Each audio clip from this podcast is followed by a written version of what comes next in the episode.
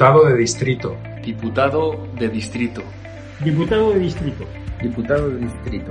Diputado de distrito. Diputado de distrito. Diputado de distrito. Diputado de distrito. Date prisa, exige ya en España el diputado de distrito.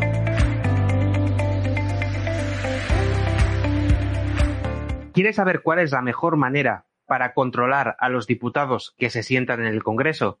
Pues sin duda nosotros lo tenemos claro, el diputado de distrito. Y es por ello que desde hace ya unos días estamos presentando en Demos un estudio que hemos realizado desde diferentes puntos para eh, traer a la tierra las ideas que tenía Antonio García Trevijano, en concreto sobre el diputado de distrito. Hemos querido eh, plantearlo de una manera muy seria, muy trabajada y muy técnica. Vamos a traer a la tierra esas ideas que, que todos conocemos ya y queremos saber desde un punto de vista práctico cómo tendrían que llevarse a cabo en nuestro país, en España. Hace un par de semanas conocimos el mapa que había preparado Jesús Murciego, un mapa de distritos fantásticos, eh, un, mapa que, se lo trabajó muchísimo nuestro compañero. Por cierto, en eh, la cajetilla de este vídeo tenéis el enlace para poder entrar a ver ese mapa y poder entrar también a buscar vuestro, vuestro distrito, dónde estaría ese distrito en base a los criterios que había utilizado nuestro compañero Jesús Murciego. Y hoy, en la segunda parte de la presentación de este estudio, vamos a hablar de la parte legal. ¿Cómo tendríamos que llevar a cabo una reforma en España para eh, que llegara el diputado de distrito? ¿Cuáles serían las leyes que habría que tocar? O la propia Constitución si es que habría que tocarla. Y para ello tenemos con nosotros a los dos juristas que han realizado el estudio en este sentido. Tenemos con nosotros a José Luis Escobar. José Luis, ¿qué tal? Muy buenas tardes. Hola, muy buenas tardes. Encantado de estar aquí de nuevo. Y también con nosotros a Marcos Peña. Marcos, ¿qué tal? Muy buenas tardes. Hola, muy buenas tardes. Encantado. ¿Qué de tiempo? Sí, la verdad es que sí, hacía muchísimo tiempo que no te veíamos en antena, pero lo cierto es que Marcos sigue en demos y, sigue ayudando detrás de la cortina, que también hay, mucho trabajo que hacer eh, detrás de las cámaras.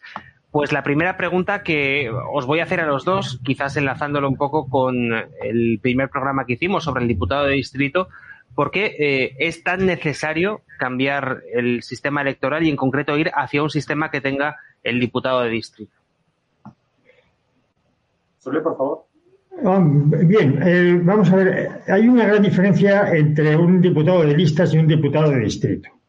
¿Qué, ¿Cuál es la diferencia principal? La diferencia principal es que el diputado de distrito lo que haría sería vigilar al, gobierno, al poder ejecutivo, o incluso vigilar el poder de los partidos, como hace ahora. Sin embargo, el diputado de, de listas de partido lo que hace es respaldar al partido al que pertenecen haga este lo que haga. De tal manera que ante un caso, por ejemplo, de mala gestión, de abuso, eh, de robo, incluso de homicidio, cuando vimos cuando GAL, eh, ¿qué hace el, diputado de partido?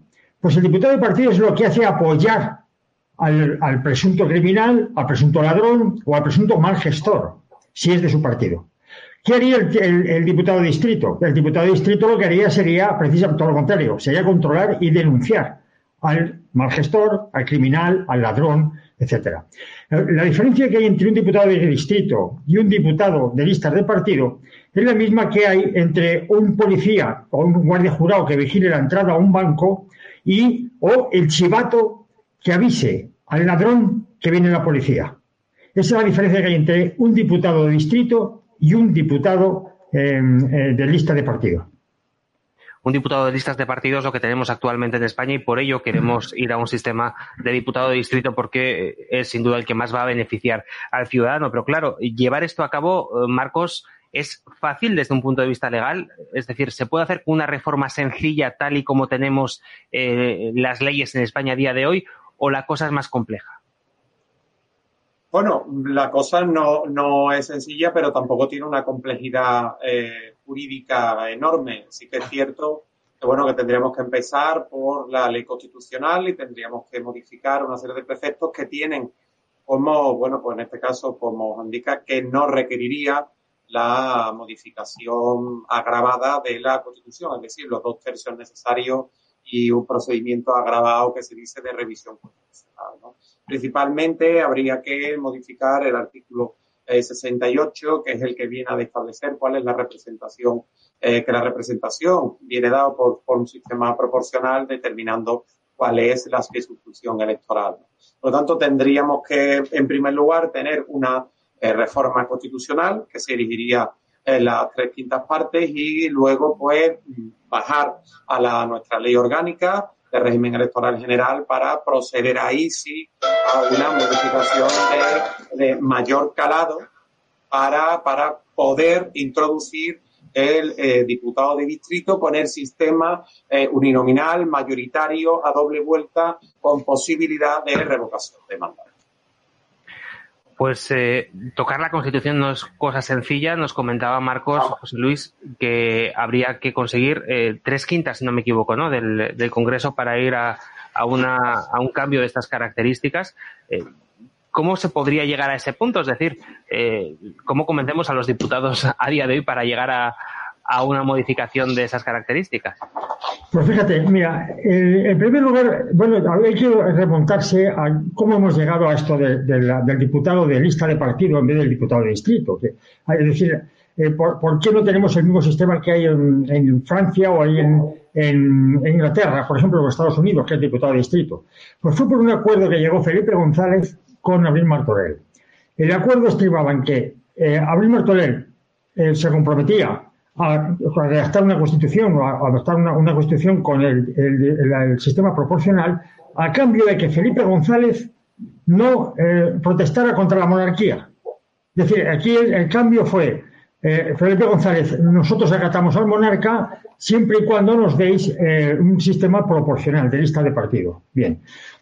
Esto, este acuerdo, ¿cómo se llevó, cómo se plasmó luego en la Constitución? Pues se plasmó en el artículo 68 que habla de, eh, eh, habla de una representación proporcional de las listas de partido. Bien. ¿Cuál es el primer paso que hay que dar para, para, para romper aquel acuerdo al que, al que, llegaron? Pues el primer paso es, es modificar la Constitución.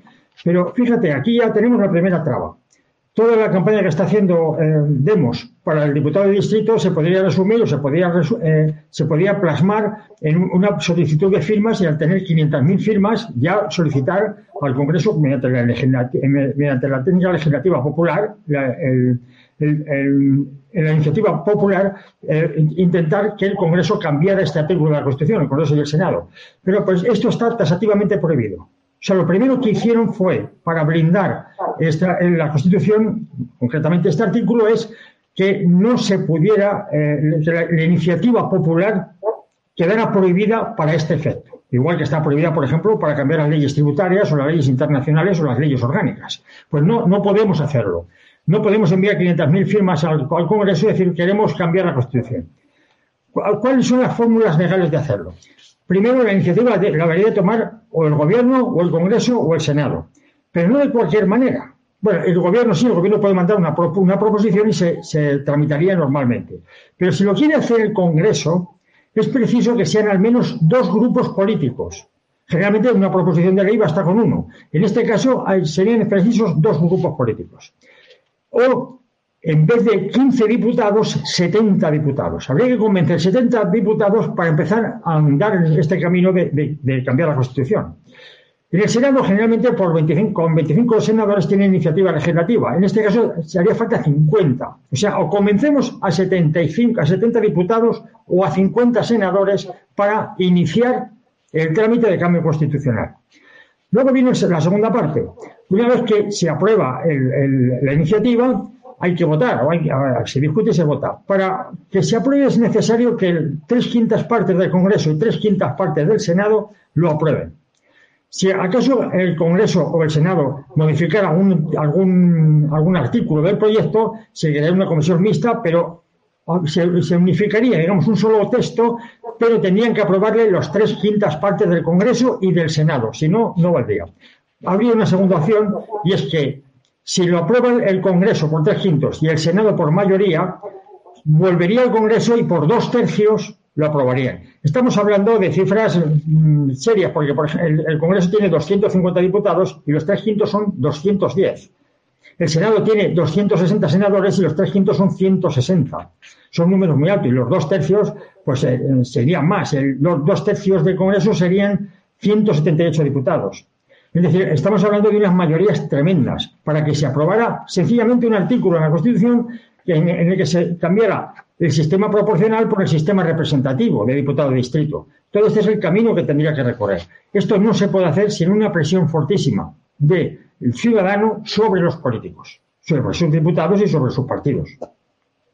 Sí, porque tal y como hemos dicho muchísimas veces en Demos, si un político que es oportunista por naturaleza ve que el tema del diputado de distrito le puede dar votos, entonces lo empezará a plantear y para que eso ocurra hay que hacer una presión fortísima, sin duda. Eh, vayamos a la segunda parte. Imaginemos que se modifica el artículo de la Constitución, Marcos, que conseguimos ya eh, que se permita constitucionalmente el diputado de distrito. Nos vamos ahora a la LOREG, a, eh, la ley que, regula, digamos, las votaciones en España, ¿no?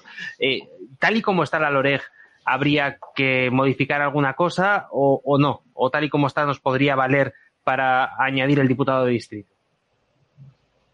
Pues no, tendríamos que modificarla de manera sustancial, no completamente, ¿eh? porque eh, sí que es cierto que nosotros en el estudio que hemos hecho, pues hemos eh, no solo hemos dicho cuáles son los artículos que tienen que ser modificados, sino qué redacción positiva tienen que tener para que puedan ser, bueno, pues puedan ser asumidas esa ley puedas asumir la que es la representación mediante el sistema mayoritario uninominal, pero sí que es cierto que se tiene que reformar bueno, para el artículo 44, el artículo 44.3, el 44 bis tendría que ser suprimido, el artículo 45, el artículo 46, es decir, tendría que haber una modificación importante en todo lo que son las fases de, presentación de candidatura, proclamación de candidatura, en este caso quiénes son los que pueden ejercer y tienen derecho al derecho sufragio, en este caso eh, pasivo, es decir, hay que modificar y hay que evidentemente pues eh, cambiar la, la, la LORE.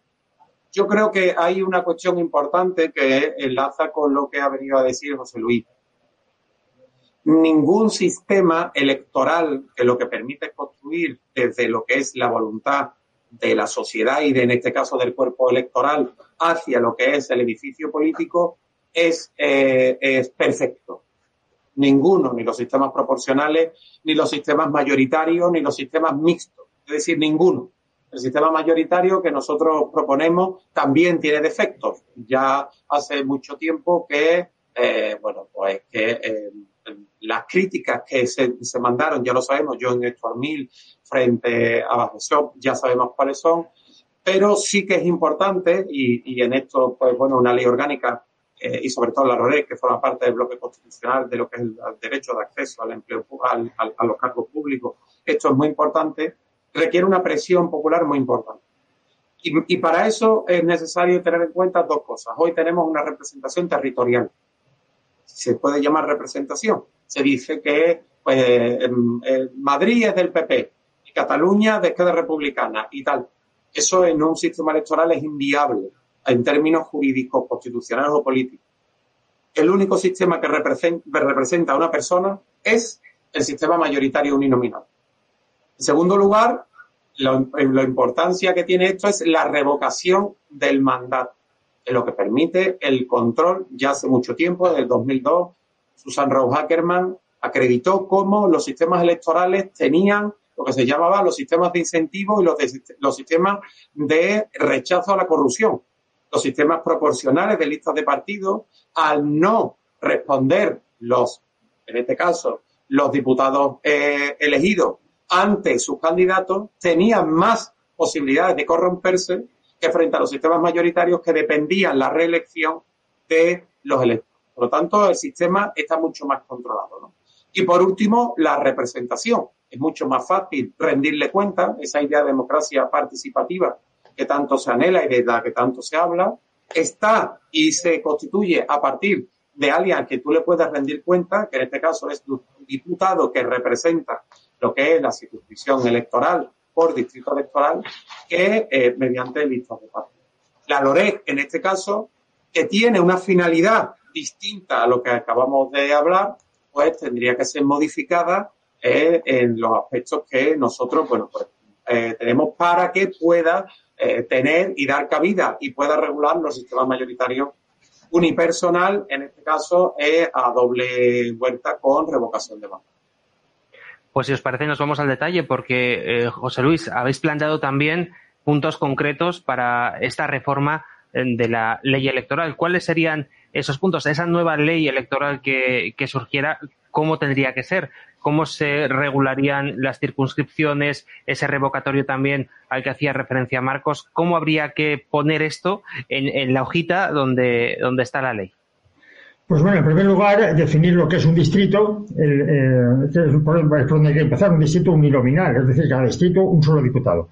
Eh, entonces, eso sería, pues, con, con eh, serían distritos de lo que ha hecho, lo que hemos hecho aquí en Demos, eh, de 100, 120 mil personas. Bien, eso es lo primero que tiene que hacer la ley.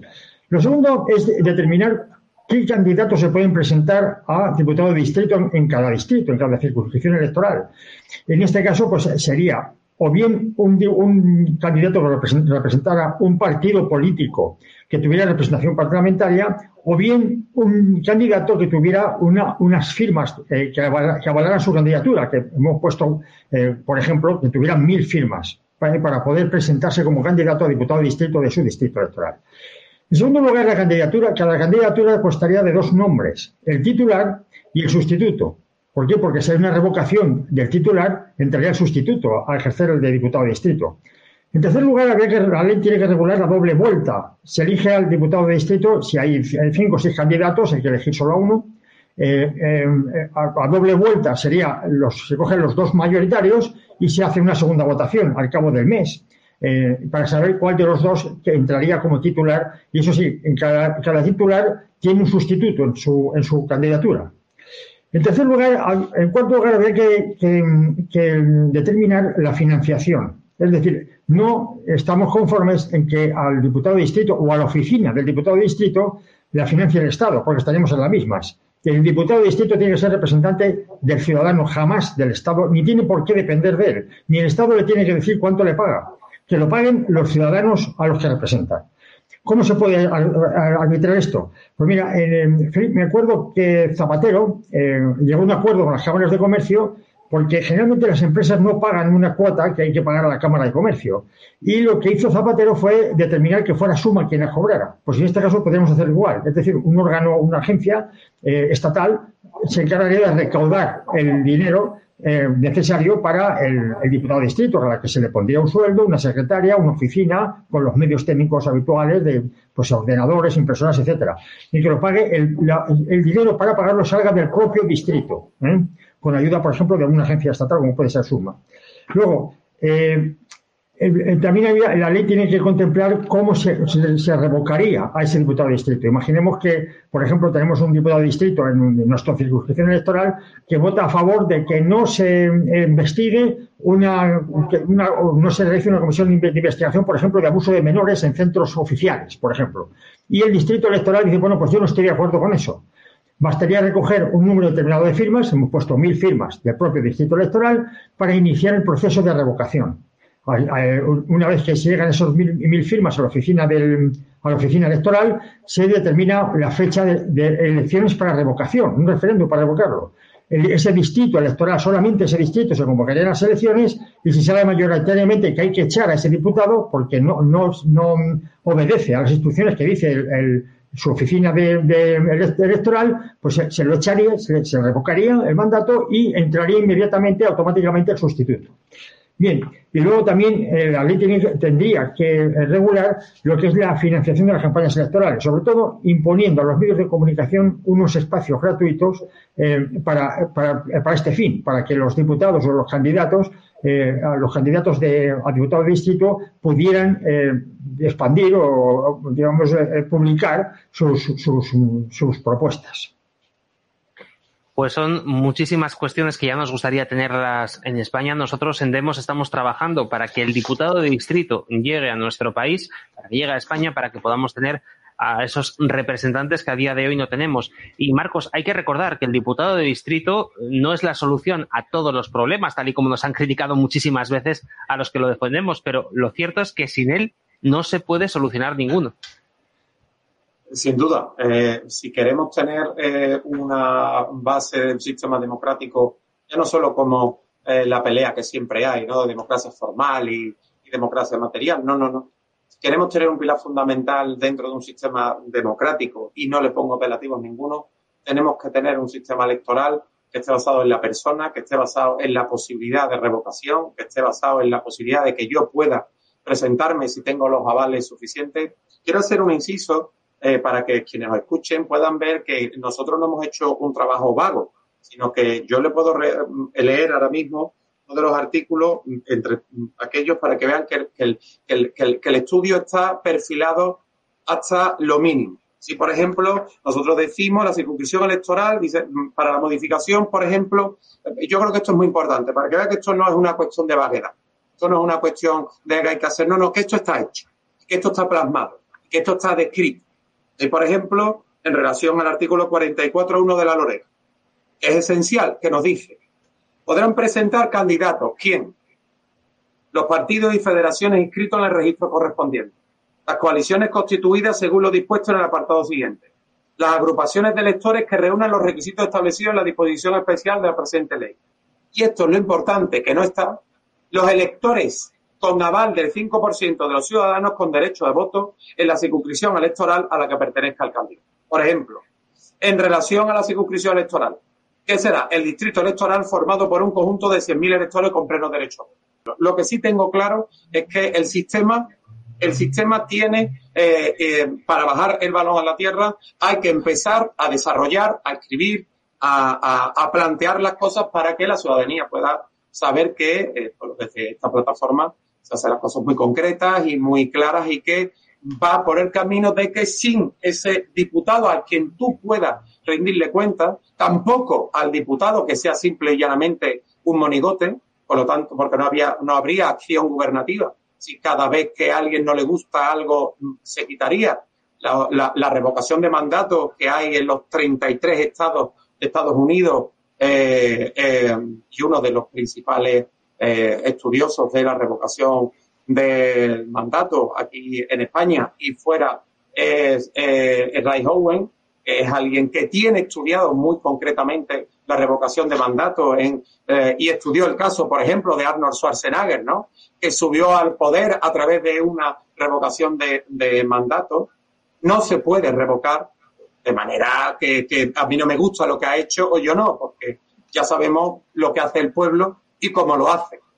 la revocación de mandato tiene que tener unas causas tasadas, definidas en un programa electoral que tiene que tener la fuerza de un cuasi contrato y en las que tiene que cumplirlo a tenor de las circunstancias y vistas lo hay que tener. Si no, sería imposible el ejercicio de la acción gubernativa de manera estable, que es lo que en primer lugar tiene que tener un sistema electoral. Si no, el edificio político sería un caos y eso no sería posible. Por tanto, la revocación del mandato no es que cada distrito pueda revocar al político que quiera, no es un simplemente un delegado al que yo le diga y si no, no me gusta, no es el presidente de una comunidad ni el presidente de una corporación o de una sociedad mercantil.